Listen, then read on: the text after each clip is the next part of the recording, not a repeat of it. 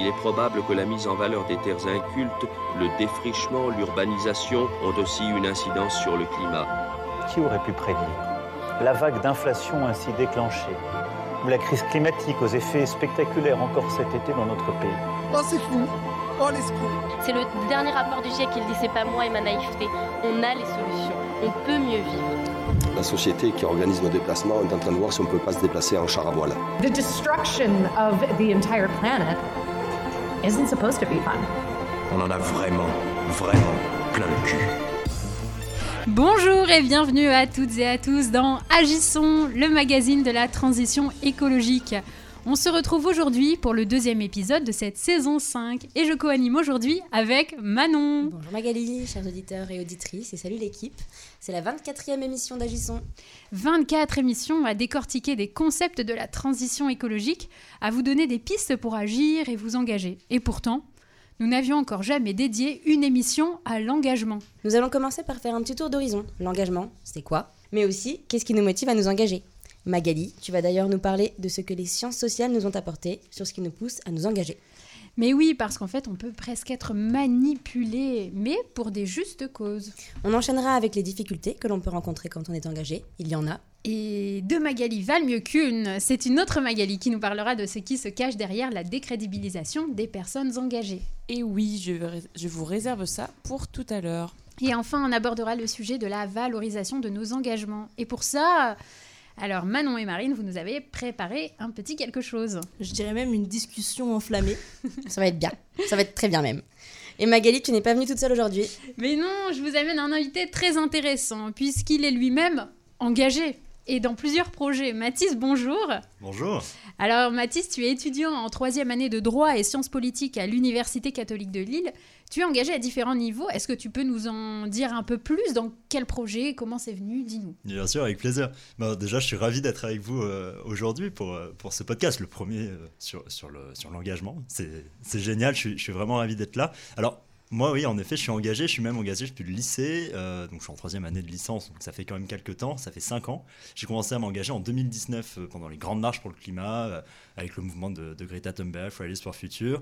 J'ai ensuite tourné un peu mon engagement vers le plaidoyer, donc vers le fait de faire entendre la voix des, des jeunesses dans les espaces des décisions. J'ai un peu porté des projets au niveau européen, euh, au niveau international aussi. J'ai suivi les négociations climatiques euh, de la COP26 et la COP27. Et aujourd'hui, je suis le vice-président du RESES. Alors le RESES, qu'est-ce que c'est? C'est le réseau étudiant pour une société écologique et solidaire. Eh, rien que ça. et ben voilà pourquoi en fait Mathis est notre invité fil rouge de cette émission sur l'engagement. Agissons. Agissons. On vous parle aujourd'hui d'engagement. À l'origine, mettre en gage, un acte qui nous coûte. On va se concentrer plus précisément sur la définition qui est apparue en 45, celle d'acte ou d'attitude de l'intellectuel, de l'artiste, qui prenant conscience de son appartenance à la société et au monde de son temps, renonce à une position de simple spectateur et met sa pensée et son art au service d'une cause. Cette conception s'oppose donc à la simple recherche de beauté et de forme de l'art pour l'art. Et donc, on tient ici plutôt de l'intellect. Au XIXe siècle, on parle d'ailleurs d'intellectuels engagés, avec par exemple Victor Hugo et son plaidoyer contre la peine de mort, dans Le dernier jour d'un condamné, paru en 1828, ou encore avec Émile Zola, dans J'accuse, en 1898, pour l'affaire Dreyfus. Si l'intellectuel ne découvre pas constamment soi sa contradiction, si par conséquent il n'exerce pas constamment son métier d'intellectuel, du moins son métier de savant ou de technicien du savoir pratique, il est dans les nuages. Si au contraire il continue à le faire, il se trouve dans une contradiction. Parce qu'il faut à la fois qu'il témoigne pour tous de la contradiction qu'il a, puisque c'est la même que celle des autres, vécue sur un autre plan, autrement, mais c'est la même. Donc, il faut à la fois qu'il fasse son métier et qu'il s'engage dans la manifestation des contradictions de la société. Vous avez reconnu C'était Sartre qui évoque le terme d'intellectuel. Mais ce terme est-il encore sa place aujourd'hui, dans une société où tout le monde s'exprime? Il est peut-être un peu trop élitiste. Il n'y a pas que les intellectuels qui s'engagent, pas vrai? Et d'ailleurs, euh, Sartre est un philosophe existentialiste, c'est-à-dire que pour lui, l'existence humaine est absurde. Et ce sont les individus qui vont créer leur propre sens. Et pour lui, c'est l'engagement la clé de cette création de sens. L'engagement va passer par la prise de décision éthique. Et ce qui est fondamental, c'est qu'en faisant cela, l'individu soit conscient de sa propre liberté et de sa propre responsabilité, par opposition à se conformer à des normes sociales ou à des pressions extérieures. La pensée de Sartre a donc évolué. Et selon lui, je cite, L'intellectuel doit disparaître au fur et à mesure que la société sera plus démocratique, que les gens auront plus de temps pour penser. L'intellectuel n'aura plus rien à faire en tant qu'intellectuel. Ce n'est pas qu'on n'écrira plus de romans, plus de poèmes ou d'essais, mais ceux qui les écriront le feront comme un travail supplémentaire gratuit, et autrement, ils auront un métier pratique comme les autres. Et enfin, il conçoit maintenant de lier ce terme avec la notion d'écologie. Alors, chère équipe, vous vous engagez. Pour vous, c'est quoi l'engagement? Mathis, je te sens prêt à répondre. Alors pour moi, l'engagement, qu'est-ce que c'est? C'est quelque chose de, très vaste parce que je pense qu'on peut être engagé pour soi-même, déjà, ce qui, ce qui est assez, réducteur par principe, mais on peut être, je pense qu'on peut être engagé par soi-même et on peut être engagé pour les autres, pour euh, quelque chose d'ensemble, quelque chose de plus organique. Euh, être engagé pour soi-même, c'est euh, de chercher du sens, d'essayer de, de lutter contre, contre quelque chose. Moi, je suis engagé pour autour des enjeux climatiques et environnementaux, aussi pour la place des, des jeunesses dans, dans les espaces de décision. C'est quelque chose que j'ai toujours porté, c'est quelque chose que, que, qui me tient à cœur fondamentalement et, ça me fait du bien en fait euh, de, de, m'engager euh, voilà. Et puis pour les autres c'est euh, le bah, ce qu'on ce qu'on considère dans le, mouvement social le, fait d'agir en groupe et, et donc forcément c'est le le fait de créer des liens de se grouper pour mm-hmm. pour essayer de, construire des, des, choses et porter des, des revendications et des convictions mais d'ailleurs ce que tu dis je trouve ça hyper intéressant que c'est aussi à nous que ça fait du bien en fait de s'engager euh, pour les autres. Alors c'est presque un peu égoïste, mais on l'entend. C'est une remarque qu'on entend beaucoup dans toutes les formes euh, d'engagement et de bénévolat où les gens disent je donne un peu et je reçois euh, beaucoup. Je reçois et aussi ça me juste ça me fait du bien en fait d'agir. Et puis ça permet aussi d'être en accord, enfin que nos actes soient en accord avec ce qu'on pense et qui soient en accord avec nos valeurs. Je pense à l'environnement par exemple. agir, ça peut aussi être agir dans son quotidien, donc agir euh, individuellement, juste euh, par euh, une consommation plus responsable, par exemple, et ça permet aussi très égoïstement et personnellement d'être en accord avec ce que l'on pense et ce que l'on revendique tout le temps, quoi. C'est très, vrai d'ailleurs ce que, tu viens de dire. C'est-à-dire qu'on on parle de cet engagement collectif, mais il y a une infinité euh, de manière de s'engager, de la plus petite action qui soit à la plus euh, importante et la plus, la plus engageante, j'ai envie de dire, mais euh, qui prend le, plus d'énergie, de, temps et voilà, de, place dans notre vie. Et il y a un spectre infini de, possibilités de s'engager sur une infinité de causes. Ouais, et je trouve aussi que nos engagements, ils évoluent avec le temps. Moi, c'est quand j'ai parlé d'engagement directement, Marine, tu m'as dit bah ouais, bah, t'es végane. Et en vrai, j'ai pas du tout. Euh, enfin, j'ai d'abord été végétarienne et tout, j'ai pas du tout euh, vécu pareil. J'ai un peu d'abord été de bonne conscience justement parce que ça me faisait plaisir. Et c'est après qu'en fait, j'ai vu que c'était bien pour l'environnement et qu'en fait, c'était vraiment structurel et qu'il y avait ce truc en fait de collectif et que c'était pas juste un engagement individuel. Donc, je trouve que même euh, sur une trajectoire de vie, en fait, on n'a pas toujours le même engagement et on fait évoluer euh, nos engagements et même on les vit pas toujours comme, euh, comme des engagements parce que parfois bah, c'est aussi ce que tu disais ça fait juste partie de nous et de ce qu'on veut faire et qu'on le pense pas forcément euh, toujours comme un engagement. Mais oui, d'ailleurs, parfois le plus petit engagement peut, une fois qu'il est mis en commun, avoir justement un impact systémique beaucoup plus grand. je pense par exemple au, zéro déchet qui a à l'échelle individuelle un impact assez faible, mais en fait on se rend compte que par l'effet de mode aussi, eh ben, il y a quand même euh, des industriels qui changent un petit peu leur, euh, leur façon de faire. Ouais, et derrière ça, je pense qu'il y a aussi la question du militantisme, pareil. Si on est, si on est tout seul à militer, on va pas avoir un grand impact, alors que si on est beaucoup, on peut euh, faire pression et échanger des décisions plus, à plus haute valeur, je sais pas comment dire, à plus haute échelle. Ouais, non, mais tout à fait. Mais surtout que vous avez dit au début, on s'engage un peu tout seul au début parce que ça vient de nos tripes, euh, on a envie de, on a envie de s'engager et puis quand on se rend compte qu'on est plusieurs dans la même cause, ça donne envie de s'engager encore plus loin et plus fort et on sent qu'on n'est pas tout seul. C'est ça qui est important, s'engager collectivement. Exactement. Et alors, euh, je pense qu'on peut aussi euh, parler de nos motivations Parce que en fait, l'engagement, il n'est pas, il n'est, il pas forcément inné. Ouais, D'où il vient Comment ça se fait qu'on a envie de s'engager? Je vais prendre pour la première fois la décision la plus difficile de ma vie. Je ne veux plus me mentir. Je ne veux pas donner l'illusion que ma présence au gouvernement signifie qu'on est à la hauteur sur ces enjeux-là. Et donc je prends la décision de quitter le gouvernement. Aujourd'hui. Vous, vous, l'annoncez. Aujourd'hui. vous êtes sérieux là? Oui, je suis sérieux. Je, Je suis tiens à sérieux pré- par- je tiens à préciser que vous ne l'aviez absolument pas dit euh, avant Non, de rentrer on dans le ce découvre, studio. euh, on le bien au contraire. C'est la décision la plus douloureuse, que personne n'en tire profit, parce que la responsabilité, elle est collégiale, elle est collective, elle est sociétale. Les émotions peuvent être- peuvent être un réel cat- catalyseur d'engagement, à l'image de la tristesse ou la colère qu'a pu susciter la démission de Nicolas Hulot, annoncée en direct sur France Inter le 28 août 2018, et qui est à l'origine des marches pour le climat en France. Suite à cette écoute, il y a un certain Maxime Lelon qui espérait voir une réponse citoyenne. Il a cherché un peu sur les réseaux sociaux, il a vu qu'il rien ne se passait, et ça lui a donné envie de créer l'événement Facebook intitulé Marche pour le climat, qui a été rejoint par plusieurs associations de défense du climat. Et apparemment, il y avait plus de 70% de nouvelles recrues euh, dans l'organisation à ce moment-là. Donc une véritable envie de s'engager. Et en plus, tu en parlais tout à l'heure, Mathis, toi aussi, c'est un peu comme ça que tu as commencé à t'engager par les marches. Et, euh, et je trouvais que c'était une bonne façon d'introduire cette discussion, euh, de parler de, des, des émotions en fait, qui nous font euh, réagir et qui nous font vouloir s'engager. Toi, tu te rappelles de ce qui t'a ce qui t'a motivé à, te dire, ça y est, il faut que je fasse quelque chose?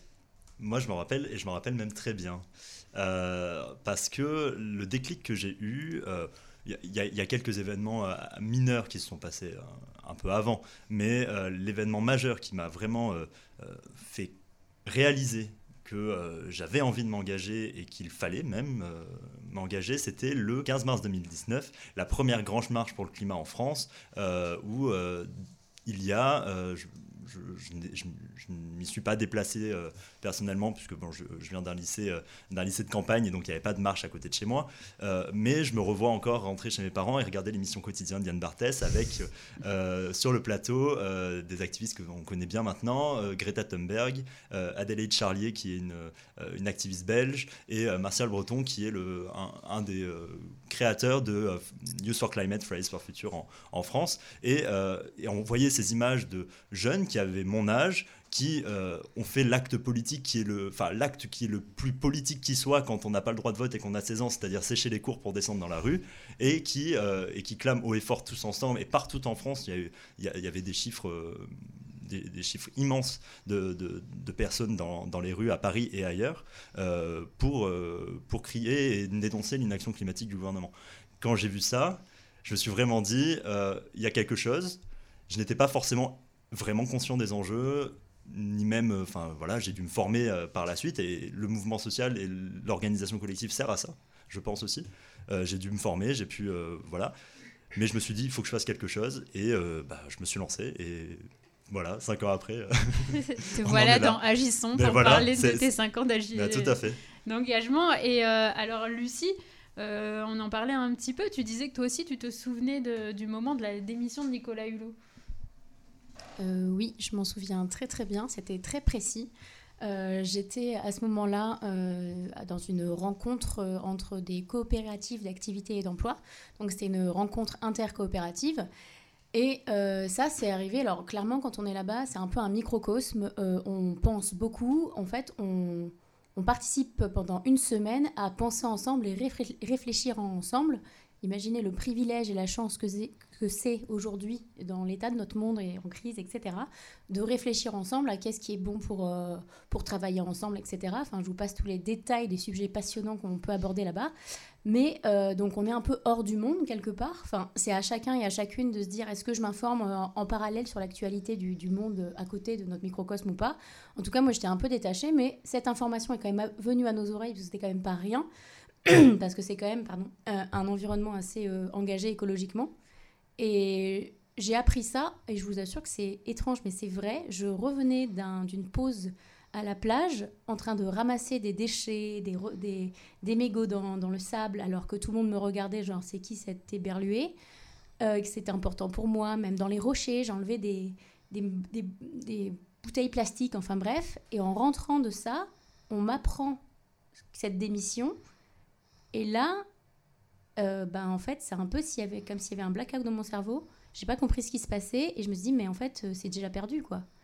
J'étais très désabusée et en même temps, j'ai pas eu envie de me laisser aller là-dedans, mais en tout cas, euh, ça, je pense que ça a ancré quelque chose en moi de, en fait, faut pas lâcher, faut continuer à être ensemble et à avancer parce que, parce que sinon, on fera plus rien, quoi, en gros. Toi, Marine, tu te souviens de, de l'émotion ou du, de ce qui s'est passé euh, là, Pourquoi tu as, décidé de t'engager? Alors, je me souviens pas du moment où je me suis engagée, mais je pense que ça a été un, ça a été un, cheminement, on va dire. Et je pense que ça a beaucoup été aussi euh, favorisé par des rencontres, des discussions que j'ai eues, euh, notamment euh, quand j'ai commencé mes études dans l'enseignement supérieur, donc à la fac, et aussi mes cours, puisque j'ai fait de la sociologie et de la philosophie. Donc c'est quand même. voilà, on parle beaucoup de comment réfléchir au monde, tout ça.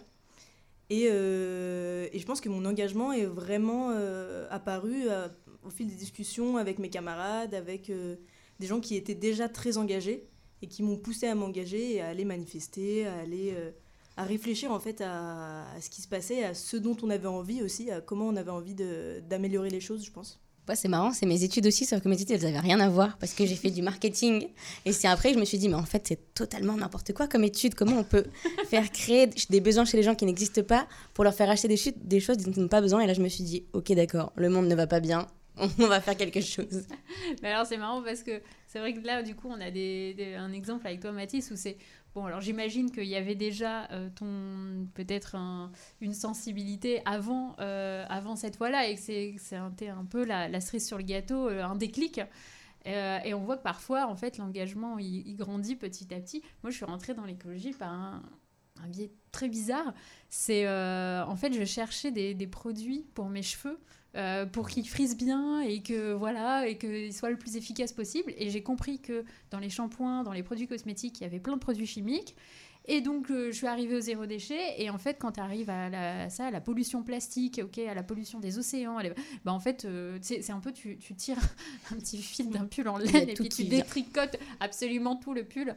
Et donc, c'est ça s'est fait vraiment petit à petit.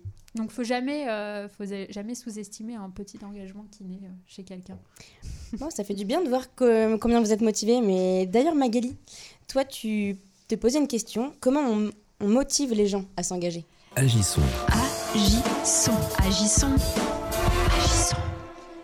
Oui, et eh bien en fait, je me suis toujours demandé comment il était possible d'engager le plus grand nombre dans des actions vertueuses pour l'environnement et donc de changer des comportements sur le long terme. Alors grand bien m'en fasse, j'étais pas du tout la première à me poser la question et c'est tant mieux. Donc on va essayer de résumer un petit peu ce que la science a à nous apprendre à ce sujet. Donc les recherches ont montré plusieurs choses. D'une part, faire preuve d'autorité, ben, ça fonctionne, mais seulement sur le moment où on va exercer la pression. On va pas changer d'état d'esprit.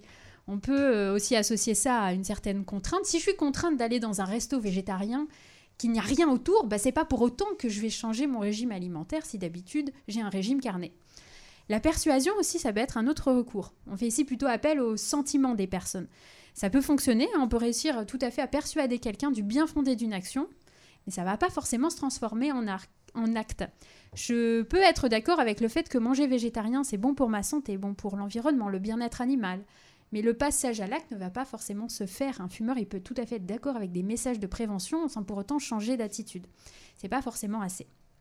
Et c'est là que la psychologie sociale entre en jeu avec une carte forte, la théorie de l'engagement, et tous les processus d'influence qui vont avec. Alors l'approche va changer radicalement, car c'est l'idée que ce n'est pas la pensée qui préfigure l'acte, c'est-à-dire que c'est pas parce qu'on pense de telle manière qu'on agit forcément de cette manière-là, mais c'est plutôt l'inverse, c'est-à-dire que l'acte va influencer notre façon de penser. C'est ce qu'on appelle en fait l'effet de gel. Et ça vient des travaux de Kurt Lewin, repris ensuite par Kessler. Bon, on vous mettra les ressources comme d'habitude sur agisson.ovh. Et donc ça pourrait se résumer ainsi. La réalisation d'un acte tient moins d'une décision sur l'instant que de la comparaison de cette action avec une autre un autre acte similaire dans le passé. Et ça, euh, ça permet en fait de comprendre pourquoi certains individus s'accrochent à des décisions, à des comportements et ont des difficultés à revenir en arrière sur leurs choix. Euh, par exemple, quand on décide de ne pas changer de file d'attente alors qu'on voit bien que celle d'à côté avance plus vite, ou alors euh, de continuer à prendre l'avion tous les étés parce que de toute façon on a toujours fait comme ça et que c'est plus simple pour notre psychologie de rester totalement cohérent avec nos actes passés. Mais on se rend compte d'une chose, c'est que si on réussit à faire agir les gens vers un comportement vertueux, on va pouvoir en fait influencer leurs pensées et donc rendre ce comportement durable. Et donc comment on fait? Eh ben, Tout d'abord, il y a l'acte préparatoire. C'est-à-dire que euh, il y, a- il y a plusieurs techniques en fait pour euh, euh, mettre en place des actes préparatoires. Par exemple, euh, demander quelque chose de très coûteux à quelqu'un. S'il te plaît, chérie, cette robe éthique, attention, est magnifique pour une robe à 1000 euros. Dans l'espoir que notre seconde requête paraisse dérisoire. Bon, tant pis pour la robe, mais as-tu vu cette écharpe à seulement 70 euros? Cela peut être l'inverse. Il y a les crescendo. Et une expérience comme ça a été réalisée auprès de propriétaires de pavillons d'une banlieue. Dans un premier temps, quelqu'un est passé pour leur proposer d'afficher un autocollant sur leur fenêtre ou de signer une pétition. Dans certains cas, c'était au sujet de la prévention routière, dans d'autres sur l'écologie pour garder la région propre. Puis, deux semaines plus tard, aux personnes qui ont dit oui, une autre personne est passée en leur demandant si elles accepteraient la pose d'un panneau dans leur jardin, un panneau bien, bien costaud, bien moche, euh, en faveur de la prévention routière ou de la préservation de la nature. Bien sûr, il y a eu un groupe témoin hein, qui n'avait pas du tout été soumis à l'acte préparatoire et les résultats sont assez étonnants. C'est que dans le cas de la sécurité routière ou euh, de, euh, de la préservation de la nature, 47% des personnes sollicitées qui avaient d'abord été soumis à un acte préparatoire ont accepté la pose du panneau. Alors que pour le groupe témoin, c'est seulement 16%. Et pourquoi ça a marché? Eh bien, la psychologie sociale nous explique qu'il y a plusieurs raisons à ça. Donc, d'une part, l'acte préparatoire, mais aussi parce que ce qu'on disait tout à l'heure, c'est qu'on va comparer un acte à une action similaire réalisée dans le passé. J'avais déjà accepté de signer la pétition pour l'écologie, j'accepte aujourd'hui d'aller un petit peu plus loin en posant le panneau. Et un autre aspect fondamental, c'est la liberté de ces personnes dans leur choix. Elles n'ont jamais été contraintes et jamais personne ne leur a, euh, leur a proposé une récompense. Pour accepter ces personnes, elles ont dû- pour accepter ces personnes, elles ont alors dû puiser en elles les raisons d'agir. C'est ce qu'on appelle la soumission librement consentie. Et ce qui est encore plus fort, attention, c'est qu'avec l'acte préparatoire, c'est que dans le cas où on avait affaire à quelqu'un qui n'en a pas grand-chose à faire de l'environnement, oui, ça existe, et qui n'avait pas forcément l'intention d'agir pour X raisons, oui, les riches, euh, ils font pas d'efforts, c'est qu'en acceptant une action dérisoire, l'autocollant, ou signer une pétition, puis en acceptant le panneau, parce qu'au fond, bon, bah, ils avaient déjà accepté de signer la pétition, eh bien, pour ne pas entrer en- dans une dissonance cognitive, ils vont changer leur propre perception de l'écologie et de l'action. Ça, c'est fort.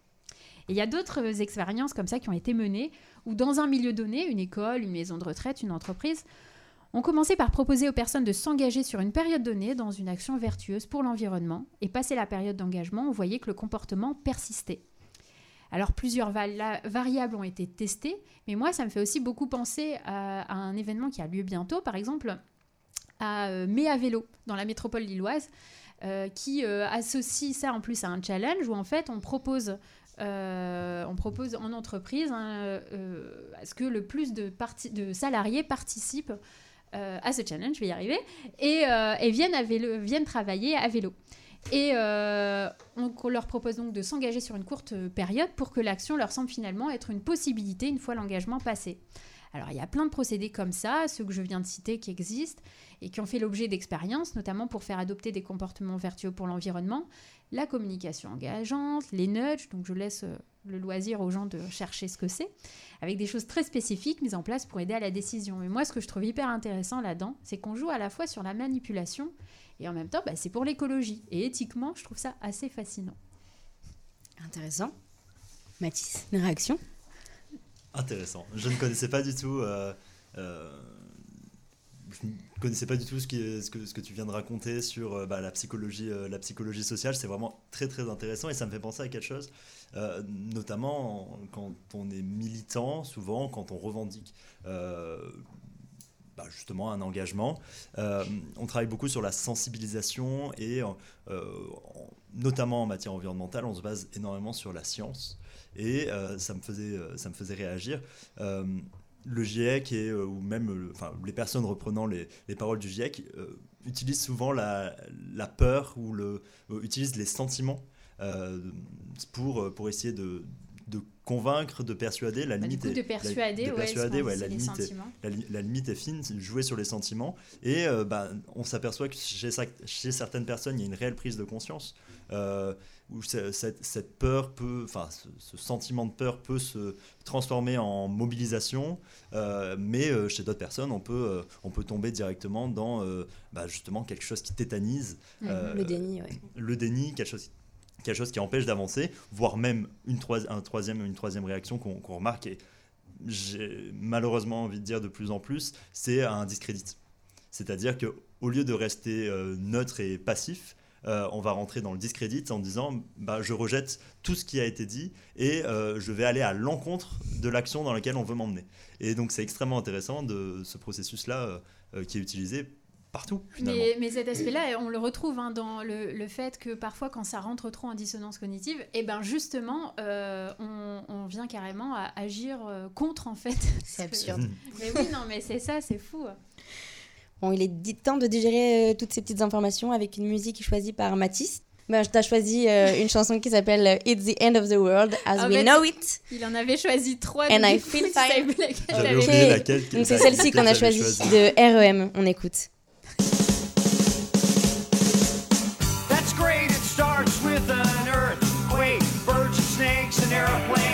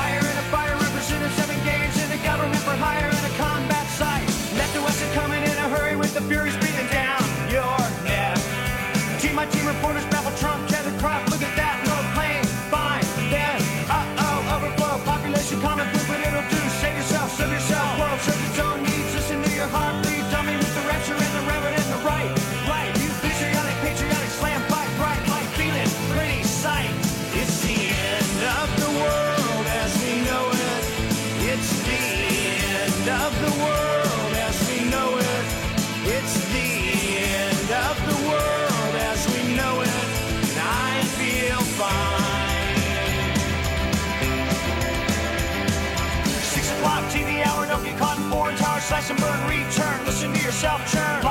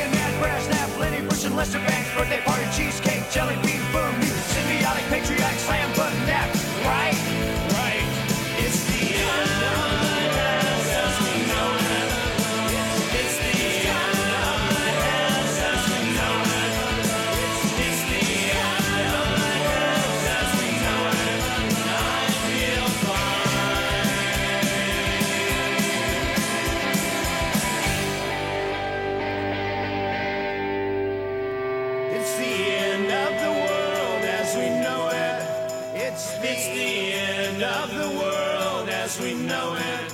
It's the, it's the end of the world as we know it.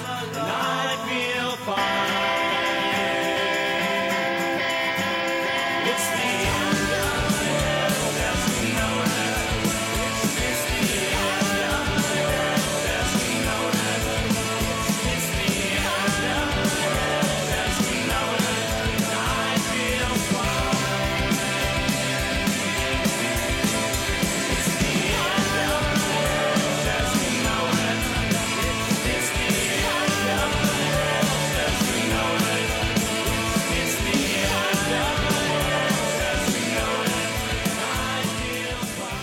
Se retrouve pour la deuxième partie de l'émission Agissons, le magazine de la transition écologique dédié aujourd'hui à l'engagement Agissons.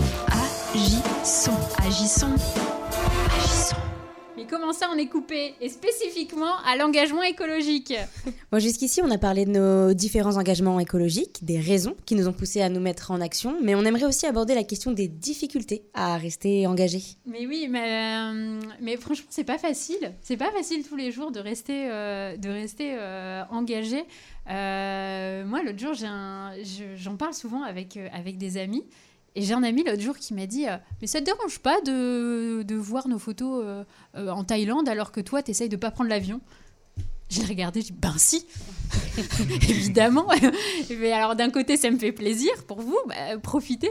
Mais oui, oui, moi, c'est vrai que ça veut pas dire que j'irai jamais en Thaïlande, mais ça veut dire que je me pose dix mille fois plus de questions euh, que eux pour euh, si, si, un, si un jour j'y vais quoi. Et donc bah non en fait c'est pas c'est vrai que c'est pas tous les jours facile.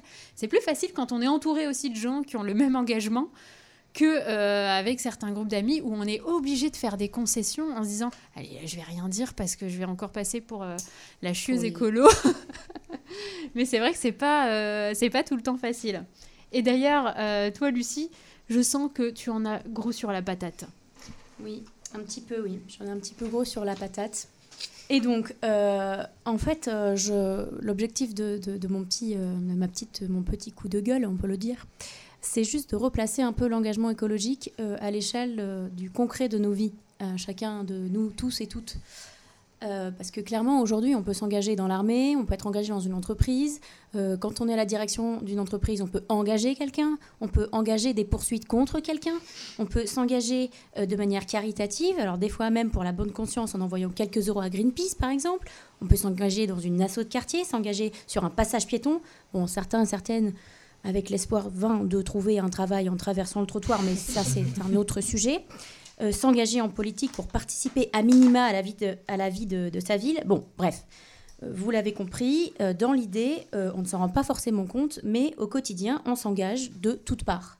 Et là, en plus de tous ces engagements invisibles, inconscients de, certes de, de beaucoup de personnes, en fait, comme moi, hein, en fait, clairement, euh, certains et certaines se payent le luxe de s'engager pour des idées, de défendre des droits à l'égalité entre les genres, la baisse des salaires et du pouvoir d'achat, contre la politique du gouvernement, pour la paix. Pour la paix? Non mais le melon, quoi non, excusez-moi, mais euh, qui aujourd'hui peut prétendre œuvrer pour la paix sérieusement? Avant nous, il y a eu plusieurs prix Nobel, et bah, il y a toujours la guerre. hein. Bon, bref, je suis un petit peu impertinent, mais vous avez compris ce que, là où je veux en venir. Bon, du haut de nos gambettes, euh, on peut aussi, comme vous l'avez évoqué, aller militer dans la rue euh, contre, euh, enfin, contre le climat, etc. Enfin, le dérèglement climatique, on- qu'on s'entende. Se regrouper pour défendre nos idées, partager nos valeurs, c'est- très louable. Et par ce biais-là, évidemment, vous pouvez me dire, oui, mais là, on renforce nos convictions, on, on se donne de l'énergie, on contribue à défendre une idée, à la faire vivre pour nous, pour nos pères et les générations à venir. Oui, vous avez totalement raison. Et comme euh, le disait tout à l'heure Mathis, ça, c'est ce que un peu moi j'appelle s'engager pour les autres. hein. Mais euh, aussi, il ne faut pas oublier ce que Mathis a dit très justement, qu'on peut aussi engager déjà pour soi-même. Euh, que, par exemple, bah, moi, mon échelle, je vais petit à petit vers le zéro déchet et ça me rajoute, oui, une charge mentale qui est bien souvent, rappelons-le, sans vouloir faire parler entre les genres, revient aux femmes, souvent, parce que ça rajoute une sous-charge mentale à la grosse charge mentale de qu'est-ce que est être écolo- écolo- écologiste aujourd'hui dans nos actes de la vie quotidienne, pas manger trop de viande, euh, pas trop manger de saucisson à des apéros des fois, parce qu'en en fait c'est pas bien, mais même si on en a envie, on le fait pas, Euh, fabriquer sa lessive, enfin bref, je vous passe tous les détails. Donc oui, euh, effectivement, ça prend de la place. Mais euh, ça force aussi euh, à toutes les personnes qui partagent ces choses-là et ces difficultés au quotidien à euh, s'identifier, se reconnaître, se rassurer entre elles. Et il faut pas oublier non plus quand même, on, on reste humain et humaine. On fait ce qu'on peut dans un contexte sociétalement un peu difficile, hostile, à plusieurs niveaux. On tente de vivre tout simplement en fait, de se réaliser, d'être aligné, d'être qui nous sommes, de faire au mieux avec ce qu'on a, avec qui on est, avec nos armes, notre passé, nos expériences, notre fonctionnement, notre tempérament, nos ambitions, le temps qu'on accorde à nos amis, etc., etc. Et je pense que déjà composer avec tout ça quotidiennement, ça me paraît déjà être assez énergivore, en fait. Faut pas oublier tout ça. Parce que si on ajoute tout ça à toutes les sollicitations euh, visuelles, publicitaires, de vidéos, de films, de reportages, de concerts, de contenus audio, tels que cette émission d'ailleurs, ça fait beaucoup, beaucoup de choses en fait au quotidien. Euh, sans oublier aussi euh, les sorties et faire la fête de temps en temps, aller voir quelques expos évidemment. Donc j'ai bien conscience de ce que je suis en train de, que ce que je suis en train de vous dire. Je ne suis pas la première à le dire. Certaines personnes l'ont déjà fait. C'est un peu dépensif, enfoncer des portes ouvertes pour certains et certaines. Mais là aussi, gardez vos proportions. On n'évolue pas tous et toutes de la même manière, au même rythme, dans le même environnement, dans le même microcosme. Remettre en perspective ne fait jamais de mal. Avancer à notre propre rythme dans nos directions, c'est aussi se laisser des opportunités de regagner, euh, de regagner de la force et pas juste de regarder, pardon, de regarder et pas juste voir, d'être disponible à l'écoute, attentif à à tout ce qui se passe autour de nous pour mieux comprendre ce que l'on fait et ce que l'on vit. Ralentir finalement pour mieux ressentir et non pas par flemme ou laisser aller. Je vous laisse avec cette phrase, pour commencer à méditer. Et dernière petite chose, je reprends mon autre papier. Parfois, bien s'engager aussi dans nos causes, c'est savoir se retirer, se mettre en retrait. Quand on est fatigué, malade, euh, pas bien ou juste euh, qu'on n'a pas envie pour une raison ou pour une autre, ben, je pense qu'il ne faut pas se forcer en fait par respect pour notre engagement déjà, et aussi par respect pour les autres. Donc parfois, mieux vaut s'abstenir pour mieux servir nos, notre ou nos causes. Voilà ma petite patate aujourd'hui. Et surtout, n'ayez pas honte d'en avoir marre. Merci Lucie. Merci Lucie. Et du coup, ça me fait euh, penser un petit peu au burn-out militant, ce que tu disais. Euh, c'est vrai que euh, on en entend parfois parler, c'est-à-dire qu'à force de vouloir euh, d'être hyper engagé euh, à la fois dans son travail, mais aussi en fait en rentrant chez soi, on garde ses engagements, on garde ses convictions, et c'est tout le temps. D'avoir l'impression aussi de ne pas être efficace et de ne pas euh, arriver justement à, mener ses engagements, à les faire réussir, ça peut être aussi une cause un peu d'anxiété, de, de, de, fatigue. déprime, de fatigue, et ça peut mener à un burn-out. Donc c'est vrai que ça renvoie pas mal à ça. D'autant qu'en en fait, il y a quand même pas mal de, de, de, jugements. là, je, je parlais tout à l'heure de, euh, de, de, proches hein, qui sont parfois moins engagés, mais, mais si tu as le malheur de faire un truc qui ne euh, correspond pas à l'image écolo qu'ils ont de toi, t'inquiète pas qu'ils vont te le dire. Et, euh, et parfois même de la part d'autres militants. On appelle ça la pureté militante. Est-ce que Mathis, toi, ça t'est déjà arrivé de subir ça Ou même finalement d'autres proches qui étaient moins engagés? Ah bah c'est le c'est dans le parcours euh, du, du, militant, du, parfait militant, militant. Du parfait militant. Euh, on, se rend, on se rend compte que, euh, comme, comme tu l'as dit, que ce soit à l'extérieur des personnes du, groupe des personnes engagées, voire même à l'intérieur, et je pense même que c'est les, les remarques qu'on peut avoir des personnes déjà engagées qui, avec qui on, on, est sensiblement en confiance et on peut avoir des reproches en disant oui mais tu peux pas porter telle ou telle cause si tu fais telle ou telle chose. forcément, ça, fait un, ça fait un peu mal surtout qu'en fait, il y a une phrase que, que j'aime bien, qui est un peu sortie du contexte de, tout ça, mais qui, qui, touche vraiment au sujet. C'est une phrase de Jean Renoir dans euh, un film de 1939 qui s'appelle euh, La règle du jeu. Qui s'appelle, mhm. et, et, il dit euh, Ce qui est terrible dans ce monde, c'est que chacun a ses raisons. C'est-à-dire que chacun a ses raisons d'agir ou de ne pas agir. Et en tant que militant, si on, euh, et militante, si on souhaite vouloir euh, essayer de changer les comportements euh, autour de nous, eh bien, il faut entendre que chacun et chacune ait des raisons d'agir ou de ne pas agir. et ce n'est pas en les invectivant, en leur faisant des reproches et en les culpabilisant qu'on arrivera à les faire avancer. il faut entendre ces raisons, aller à la source et d'essayer d'avancer. Ouais, mais justement, est-ce que ce n'est pas aussi une stratégie pour décrédibiliser les engagements?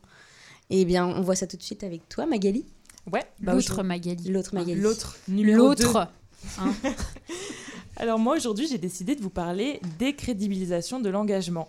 La décrédibilisation de l'engagement, c'est quoi? Ben, On en a déjà un petit peu parlé tous et toutes à travers nos expériences personnelles, mais la décrédibilisation de l'engagement, au-delà quand même d'une expression assez compliquée à prononcer et que je prononce pour la troisième fois dans ce début de chronique, c'est quelque chose d'assez fréquent malheureusement, notamment dans les médias, dans les réseaux sociaux, en ligne au travail, auprès de ses proches, un peu partout, et ça passe par différents procédés. Moi, pour vous parler de ça, je voulais prendre l'exemple de MC Danse pour le climat. C'est le surnom sur Internet de Mathilde Caillard, une activiste environnementale auprès d'Alternativa Paris.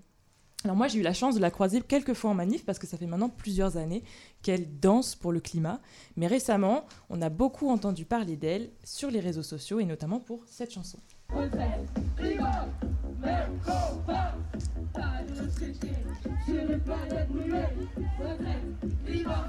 Même combat sur une planète brûlée. Voilà. Alors là, certainement que vous me détestez parce que vous allez l'avoir en tête toute la journée, certes. Mais pour la bonne cause. Pour la bonne cause déjà. Et puis surtout, si vous avez entendu parler d'elle, au-delà de cette chanson sur les retraites, vous avez certainement dû voir passer ou entendre pléthore de remarques annexes. Le fait qu'elle porte une ceinture Gucci, soi-disant. Oui, et c'est pas vrai, d'ailleurs. Oui, ça n'est même pas une ceinture Gucci, ça a été démenti.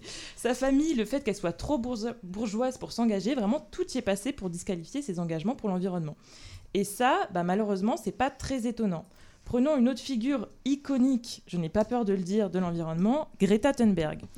Greta Thunberg, c'est quelqu'un de hyper calé. Donc quand elle parle, elle parle chiffres, elle parle stats, elle parle rapports scientifiques. Donc bien sûr, c'est plus facile de s'attaquer à sa personne pour la décrédibiliser que de se taper des centaines et des centaines de pages de rapports du GIEC.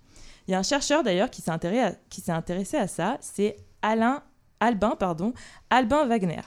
Albin Wagner, il a étudié, il a comparé de nombreux articles qui sont issus un peu de toutes parts et qui parlaient de Greta Thunberg. Et ce qui montre, c'est qu'à chaque fois, on en revient toujours à parler de sa personne.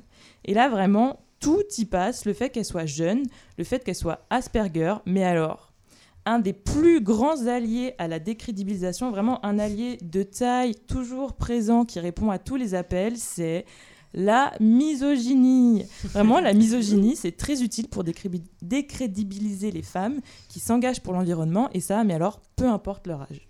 Mais Sandrine Rousseau, c'est vrai, vous avez raison Thomas, il y a un phénomène de radicalité, de sorte qu'à on Qui a- est pleinement assumé. Hein. pleinement assumé. Là, on a l'impression, si vous les- si vous l'écoutez, on a l'impression d'une illuminée, on a l'impression c'est la folie verte, c'est une sorte de Greta Thunberg euh, euh, ménopausée. Voilà. Oh là là, Non, mais c'est Ouais. fou hein, quand on entend ça. Ouais, donc Sandrine Rousseau, c'est Greta Thunberg euh, ménopausée, c'est la folie verte. Vraiment, la misogynie, c'est un truc de flemmard. Quelle honte hein, d'être mais- ménopausée, oh là là, la donc voilà, mais la misogynie, ça sert bien au flemmard parce que avec les- la misogynie, tu décrédibilises en deux mots tes adversaires.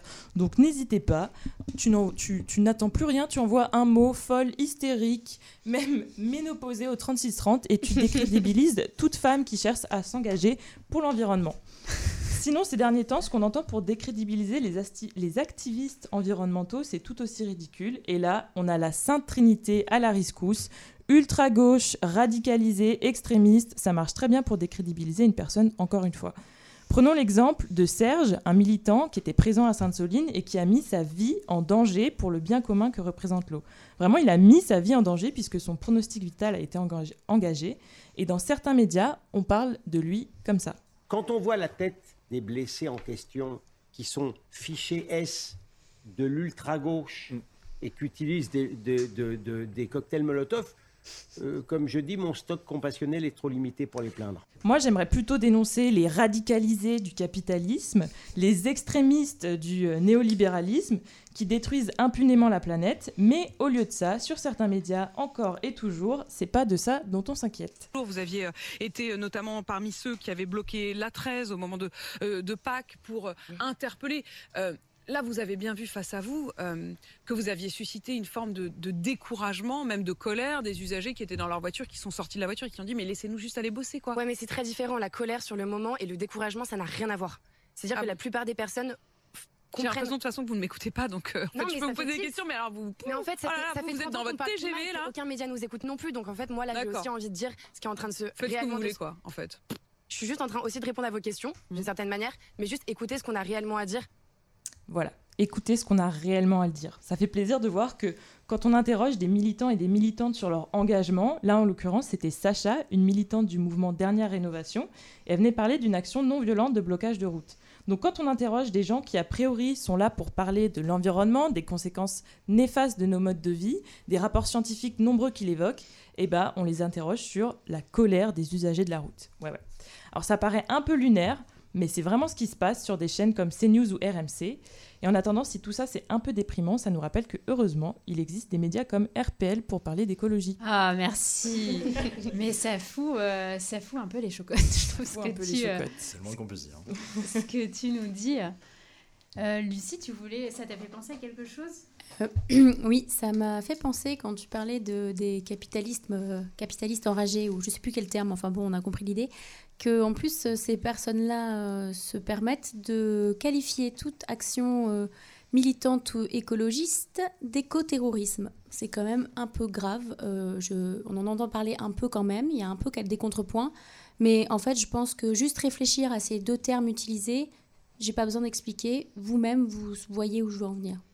Mais d'ailleurs, ben, On a une aussi fois, une émission qui parle sur ce sujet. oui. Ben oui, où c'est Manon et moi, on, on animait d'ailleurs, et c'est euh, une émission sur la radicalité, et où on voyait que euh, d'un camp à l'autre, euh, on se rejetait un petit peu le, le- le terme de radicalité. Et d'ailleurs, écoterrorisme, ça définit les deux choses. Le- d'à la, d'à la fois euh, la violence en écologie pour la cause écologique et en même temps euh, de, de- d'être terroriste contre l'écologie. Euh, Mathis, on avait encore quelques, euh, quelques questions euh, pour toi. Ben déjà, est-ce que, est-ce que tu peux nous dire un petit peu aujourd'hui, c'est quoi en fait la réalité de ton engagement? Comment ça se passe? Qu'est-ce que tu fais concrètement? Alors, c'est pas, on est d'accord. Alors, la, la formulation de ma question peut-être pas appropriée, mais c'est aussi simplement pour pouvoir peut-être donner des idées en fait à les gens qui vont nous écouter. Ouais, tout à fait, euh, avec, grand plaisir. Et puis ta question était, super claire. Euh, donc, comme je l'ai dit tout à l'heure, je suis euh, actuellement le vice-président du réseau étudiant pour une société écologique et solidaire, le RESES. Donc, le poste de vice-président, c'est quelque chose d'assez particulier, mais le RESES en général, c'est un réseau de 170 associations partout en France, dans les universités, dans les écoles, dans, dans les campus. On a sûrement une association membre près de chez vous qui euh, qui euh, est active sur des sujets d'écologie et de solidarité. Euh, et le RESES, nous, on les accompagne dans leurs projets, on les finance, on les accompagne, on a une équipe salariée qui est dédiée, et on, les, on porte leur voix au niveau institutionnel lorsqu'on nous demande justement de, de porter leur voix au niveau international, lors des COP, au niveau européen et au niveau national. Voilà. Et bah, pour donner, pour donner quelques, quelques billes, si vous voulez vous engager, bah, forcément, il y a des associations membres du RESES, sûrement si vous êtes étudiant étudiante, près de chez vous. Et sinon, bah, il existe pléthore de mouvements euh, et quel que soit le, le type d'action, hein, ça peut aller, on a parlé de désobéissance civile tout à l'heure, à l'action la plus, la plus minime des, a- des, des associations zéro déchet, il y en existe plein, plein, plein, plein, plein, n'hésitez Et pas pour à vous n'importe renseigner. quel âge? Et pour n'importe quel âge surtout. Ok.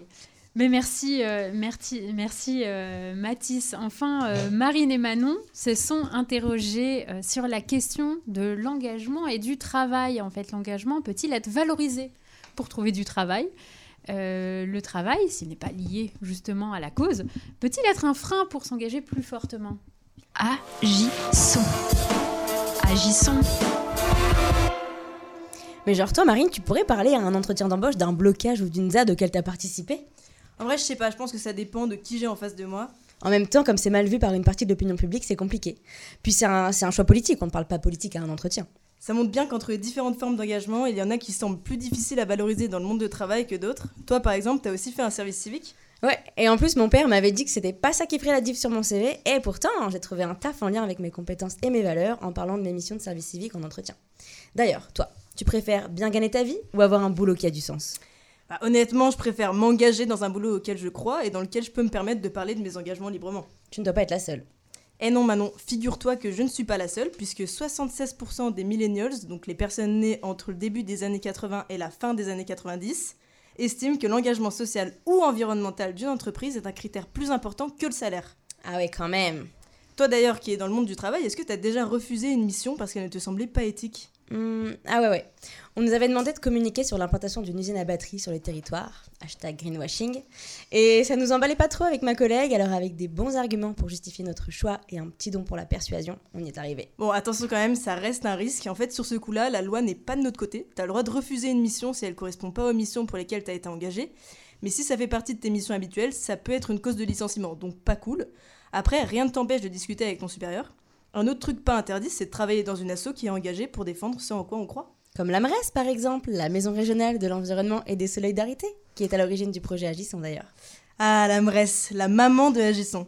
C'est un réseau de plein d'assauts, c'est vrai 118 pour être exact. Tout à fait, qui sont orientés environnement ou solidarité. Dans nombre de ces assos, il y a des salariés avec des jobs très variés, comme comptable, chargé de mission ou documentaliste.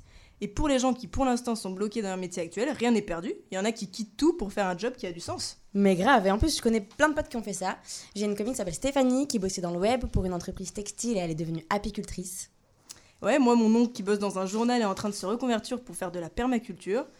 J'ai aussi un couple de potes, lui était ingénieur, elle faisait de la communication et ils sont devenus agriculteurs après avoir suivi une formation. Bon, en vrai, si on regarde bien, tout le monde ne peut peut-être pas faire ça. Les gens qu'on connaît sont quand même plutôt issus de classe supérieure. Ouais, quand t'as une famille à nourrir et que tu galères un peu à joindre les deux bouts, t'as peut-être autre chose à penser que de te demander si ton métier est éthique.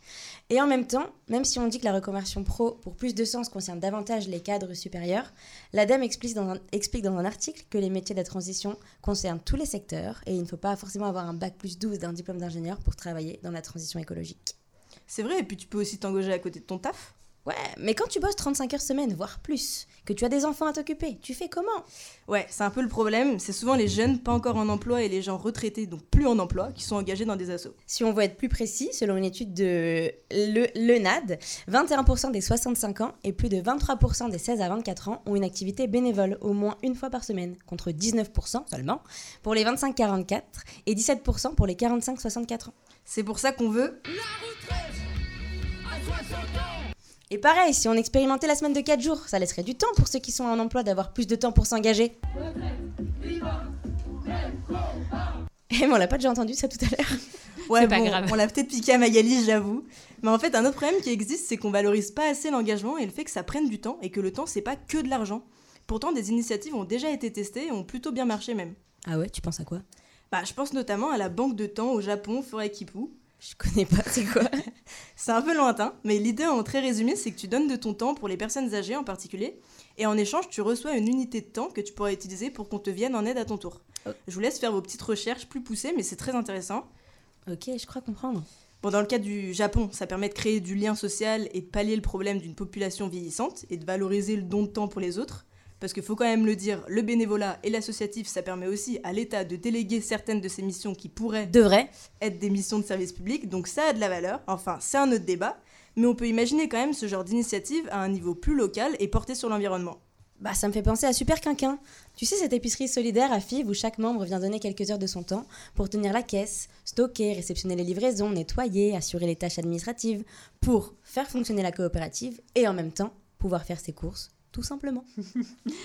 Merci les filles. Alors euh, Mathis, justement, est-ce que toi, euh, finalement, tes engagements, tu vas pouvoir les mettre euh, en rapport avec bah, ton travail plus tard? Là, tu es en troisième année de licence. Je ne sais pas vers quoi, si tu penses poursuivre tes études et, et euh, à quel point tu vas pouvoir faire coller les deux. Mais j'espère bien pour faire coller les deux parce que euh, je m'imagine difficilement, euh, de fait de mes convictions et de mes engagements, euh, avoir une, une vie professionnelle qui est en décalage ou qui n'est pas en, en lien avec, avec ce que je porte, porte aujourd'hui. Pour l'instant, donc je suis en recherche de master actuellement. Les candidatures finissent la semaine prochaine et je cherche des masters en droit de l'environnement. Donc je suis en licence de droit et sciences politiques en droit de l'environnement euh, pour ensuite euh, espérer pouvoir passer le concours d'avocat et euh, pouvoir essayer de porter des dossiers de contentieux engagés. J'ai déjà un peu travaillé l'été dernier sur un dossier bien connu avec une- un géant pétrolier français qui a été très très intéressant et j'ai envie de continuer dans cette voie. Et il y a des organismes qui peuvent aider pour trouver des, des, des jobs engagés. Je pense notamment à, à Make Sense, job.makesense, qui est une super plateforme, ou encore je prêche pour ma paroisse, le site du RESES possède une super euh, page avec plein de jobs engagés et euh, pensés pour euh, les jeunes. Merci Mathis. Et on arrive déjà à la fin de notre émission. Oh. Oh, merci, merci. Il y a des choses qui vous ont marqué particulièrement? Non, rien du tout. Non, je comprends. euh, faut digérer. On va digérer et on, on revient euh, Bon, ouais, n'oubliez pas que, que toutes nos émissions sont disponibles en podcast sur euh, toutes les plateformes, que vous pouvez suivre notre activité sur les réseaux sociaux, sur Facebook et sur Instagram. Et on vous donne rendez-vous pour notre prochaine émission dans un contexte très particulier. Oui, ce sera à la gare Saint-Sauveur pour l'événement et demain. Et je laisse le micro à Marine qui va nous en dire deux mots. Et oui, vous allez pouvoir venir assister au prochain et dernier enregistrement de la saison 5 d'Agisson. On sera présente et présent pour la 12e édition de l'événement et demain, organisé par la MRES le 26, 27 et 28 mai prochain à la gare Saint-Sauveur à Lille. Nous, on sera là le 27 mai aux alentours de 16h pour parler d'écologie dans les milieux populaires.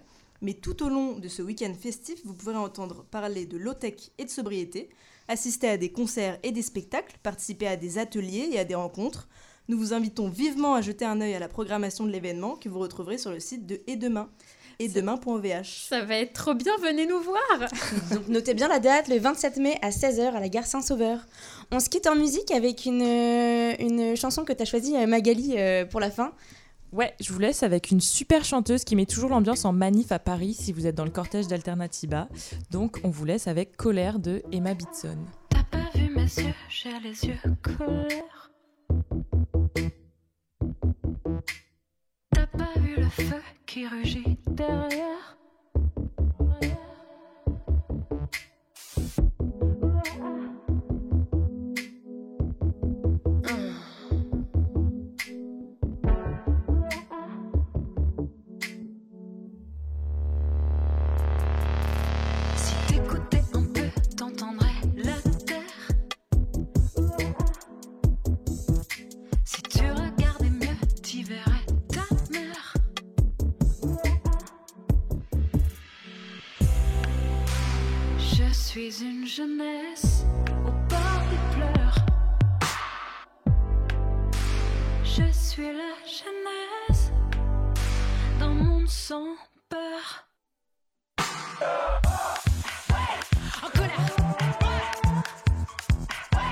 Et déter.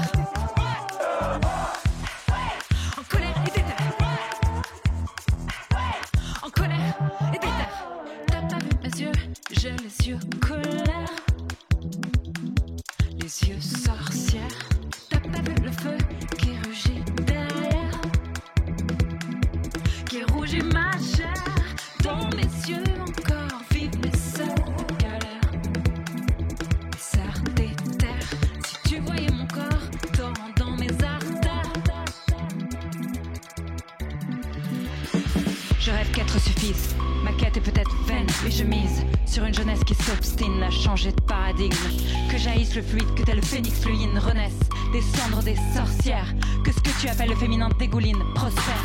Nous sommes une lave en éruption, parti brûler toute forme de prédation. Toi le colon en quête de territoire.